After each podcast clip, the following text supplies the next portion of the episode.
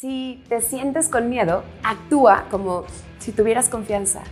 Ya lo dice la ley del Kibalión, como es afuera, es adentro y viceversa. Es decir, si comienzas fingiendo, tu cerebro terminará por creerlo y por generar el estado emocional que sintonice con tu lenguaje corporal.